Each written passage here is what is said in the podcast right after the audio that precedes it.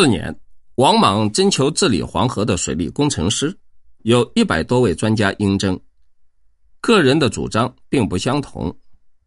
长水校尉平岭人关并认为，黄河经常溃决的地点总在平原郡、东郡左右，这一带地势下陷，土质松软。据说大禹治理黄河的时候，特别把这一带低洼地区空出来作为调节，水大的时候流到那里。聚集成一个小湖，水小的时候会自然干涸。虽然时代有变，此法不变。上古往事难以考察，考察秦王朝以及大汉王朝境事。黄河在古朝国、古魏国决口，距北相距不过一百八十华里。我建议把这一带腾空，不再兴建官舍、农庄和耕田。御史林怀仁。韩穆认为，《书经·愚贡篇》有九条河流的记载，我们应大略的在故道上挖掘，既令不能发现九条河流的全部，也能发现四五条，也有比翼。大司空院王恒进言说，黄河注入渤海的出口，比韩穆主张挖掘地带的地势要高得多。过去遇到连绵大雨，东北风起，海水倒灌。黄河向西南倒流，泛滥数百华里。古九河的故道早已经被海水吞没。大禹当初治理黄河，本来是要顺着太行山流向东北。周普说，公元前六百零二年黄河改道，说明今天的黄河并不是大禹当年挖掘的固河道。又查，秦王国灭魏国的时候，掘开黄河堤岸。用河水灌入魏国首都大梁，决口扩大，无法堵塞。所以我们的建议是，把平地人民全部迁移，用人工开凿决口，使河水顺着太行山居高临下，向东北注入渤海，才能避免水患。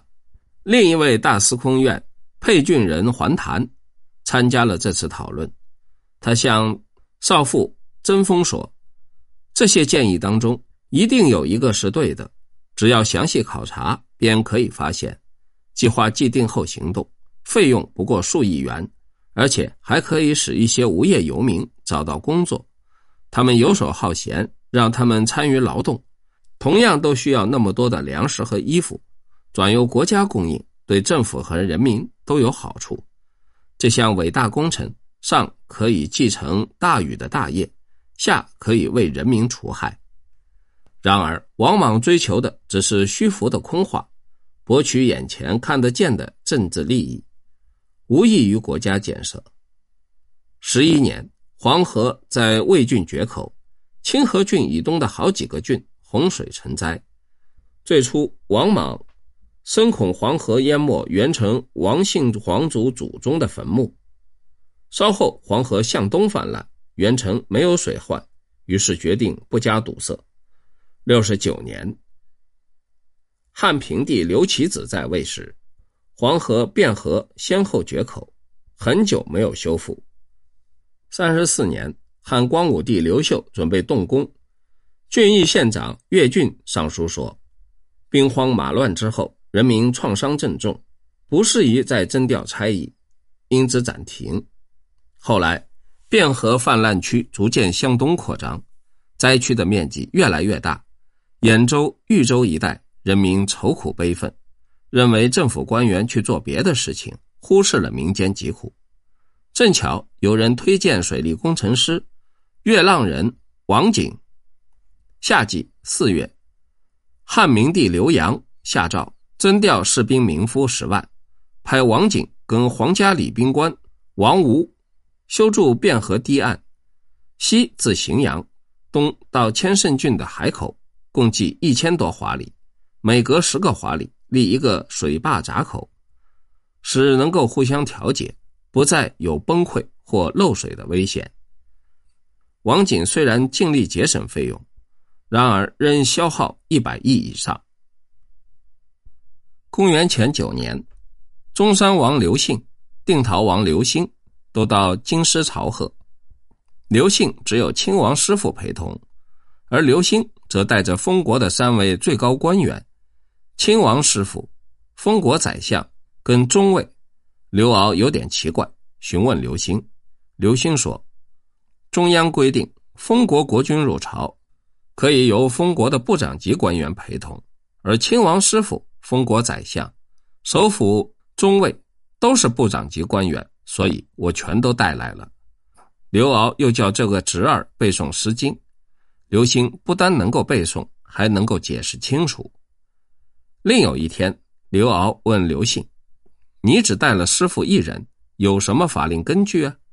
刘信回答不出，叫他背诵《书经》，刘信又背不下去。兄弟两人共餐，刘敖早已经放下筷子，而刘信却仍然在那里慢慢的吃。好不容易吃饱了，告辞下台阶时，袜带松开了，他还不知道。刘骜由此判断，这位幼弟啊。没有承担大事的能力，认为侄子刘兴比较贤能，不断称赞他的才干。这个时候，亲王当中只有刘姓、刘兴两人在血缘上最为亲近。刘兴的祖母傅太后跟着孙子一同来朝见，用贵重的珍宝送给皇后赵飞燕和昭仪赵合德，又送给掌控实权的票骑将军王根。而赵飞燕、赵合德、王根，眼看刘骜没有儿子，也正打算为未来的长远日子铺路，所以也趁势顺着刘骜的语气，轮番称赞皇侄刘兴英俊不凡，建议刘骜指定他当合法继承人。刘骜欣赏侄儿的聪明，于是亲自主持加冠礼，然后才遣送他回国。当年刘兴十七岁。公元前八年春季正月，汉成帝刘骜大赦天下。刘骜自知生子无望，于是召集丞相翟方敬、御史大夫孔光、右将军连宝、后将军朱伯一同到内宫征询他们的意见。刘信、刘兴谁比较适合继承帝位？翟方敬、王根、连宝、朱伯一致认为定陶王刘兴。是皇上的嫡亲侄儿，礼经上说，弟兄们的儿子也就是自己的儿子，只要当继承人就是儿子，应该使定陶王过继在皇上的名下。只有孔光一个人反对，他认为依照礼教，选择继承人应看血缘的亲疏。《书经·盘庚》记载，商王朝君王传位都是兄终弟及，哥哥死后把宝座传给老弟。中山王刘信是先帝刘氏的儿子，皇上的嫡亲弟弟，应该立为继承人。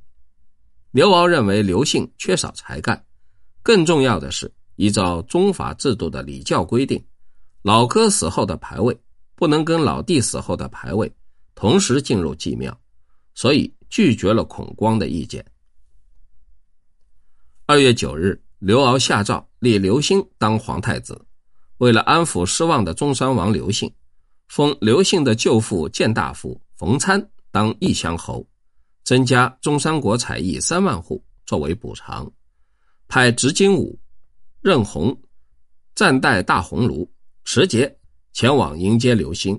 刘兴上书推辞说：“我的天资愚鲁，不应占据太子的宫殿，我愿暂住设立在首都定陶国的宾馆，早晚进宫问安。”等陛下生下皇子，再返回封国。刘骜批复，知道了。二月十四日，孔光由于议论不合皇帝的意思，降为廷尉，擢升何武当御史大夫。秋季八月九日，中山王刘信逝世。冬季十月，刘骜认为皇太子刘兴既然继承大统，就不能再对亲爹刘康有父子之情。十一月，刘骜封楚王刘萧的孙子刘瑾继任定陶王。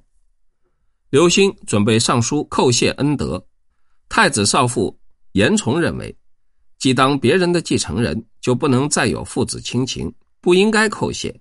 于是太子太傅赵玄却认为，应该叩谢。刘兴听信赵贤的意见去做，刘骜大不高兴，下诏问为什么叩谢。尚书立即弹劾赵贤，赵贤被贬作少府，由光禄勋施丹担任太子太傅。最初，刘兴小的时候，祖母傅昭仪亲自喂养。等到封皇太子，刘骜下诏，傅太后以及刘兴的娘亲丁姬，全都留在定陶国，不能跟随到京师。祖孙母子于是无法相见。过了些时，皇太后王政君准备让傅太后丁姬每隔十天到太子刘兴家做一次探望。刘骜抗议说：“刘兴继承大统，应当奉养陛下，不可以再有祖孙母子之情。”王振军说：“刘兴小的时候，傅太后抱他养他，现在让他去太子家，不过把他当做奶娘，并不妨碍什么。于是下令傅太后可以到太子家，而丁姬虽然是娘亲，却不能前往。”公元前七年三月十八日，刘骜在未央宫逝世。夏季四月八日，太子刘兴继位皇帝。敬业刘邦祭庙，尊皇太后王振君当太皇太后，皇后赵飞燕当皇太后，大赦天下。刘兴继位最初的几个月，厉行节俭，减少各项费用，收回政权，政事由自己裁决，政府气象焕然一新。大家认为国家终于建立了正常的秩序。太皇太后王振君命刘兴的祖母傅太后。娘亲丁姬每隔十天前往未央宫探望孙儿儿子。刘兴下诏问宰相大司空说：“定陶王刘康的娘亲应该住在什么地方？”宰相孔光早就听说傅太后性格刚强凶暴，工于心计，爱弄权术。当刘兴在襁褓中时，便亲自抚养，一直养到他长大成人。而刘兴之所以能坐上皇帝宝座，傅太后又尽了全力。孔光深恐傅太后干预政治，不希望皇帝跟这样的祖母早晚接触，于是建议说，傅太后应另行庆祝宫殿。指大司空何武建议说，傅太后可以住在北宫。刘兴接受何武的建议，北宫建有子房双城大道，直通未央宫。傅太后于是利用这条双城道，每天都去看她的孙儿，而且还企图当中央的皇太后，改变称号，跟王振军一样，亲属也都能封爵掌权，使刘兴无法坚持大中立场。高昌侯董弘迎合祖孙两人的心意，上书说：“秦王国五任王，嬴异人，亲娘本是夏女士。”但他被华阳夫人认领当了儿子，他继位后，两位都称太后，所以应该尊称定陶王太后为帝太后。刘兴把奏章交给主管单位，大司马王莽、左将军关内侯兼领尚书事施丹联合弹劾说：“董弘明知道皇太后是最尊贵的称号，现在天下一统，却去引用偏处一隅。”而又灭亡了的秦王国的故事作为列证，使盛名的大汉王朝陷于错误，不是恰当的建议，大逆不道。刘兴刚刚坐上宝座，权力还没有稳固，为了表示谦让，于是采纳王莽、施丹的建议，把董弘贬成了平民。傅太后大发雷霆，强迫刘兴非要当中央皇太后不可。刘兴转向太皇太后王振君求情，王振君于是下令尊刘兴的老爹定陶王刘康为恭皇。五月十九日，刘兴封傅女士当皇后。傅女士是傅太后堂弟傅嫣的女儿。王振君下诏：春秋规定，儿子尊贵，娘亲也跟着尊贵，所以应尊称定陶太后、傅太后为恭皇太后。丁姬为恭皇后，各自设置左右总管，才艺如同长信宫和中宫。追尊傅太后的老爹当崇祖侯，丁姬的老爹当包德侯，封刘兴的舅父丁明当阳安侯，舅父的儿子丁满当平州侯，岳父傅嫣当孔襄侯，再封皇太后赵飞燕的老弟侍中光禄大夫赵钦当新城侯。傅太后的堂弟右将军傅喜学问丰富，有品德节守，王莽即被罢黜，政府官员全体认为傅喜将接替王莽的位置。最初，刘兴加封傅太后、丁太后娘家人官爵时，只有傅喜谦虚退让，声称患病在身，不肯接受。傅太后刚刚插手政治，傅喜不断进言规劝。傅太后对这位性格退缩的堂弟深感不满，不愿他掌握大权。大司空何武、尚书令唐陵上书说：“傅喜行为谨慎廉洁，忠心为国，是一位最恰当的辅政大臣。而今患病之故，突然被遣返家宅，人民大失所望，一致认为傅姓家族的贤能人才，只因为他的见解。”跟傅太后不和而被逐出政府，文武百官莫不痛惜失去英才。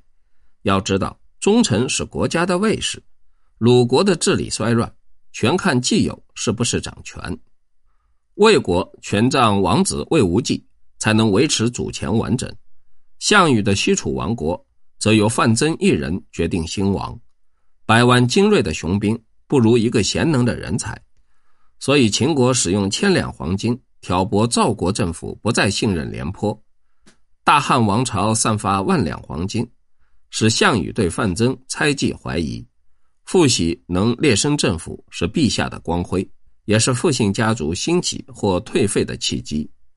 刘兴一向也尊重傅喜，所以第二年就把傅喜召回。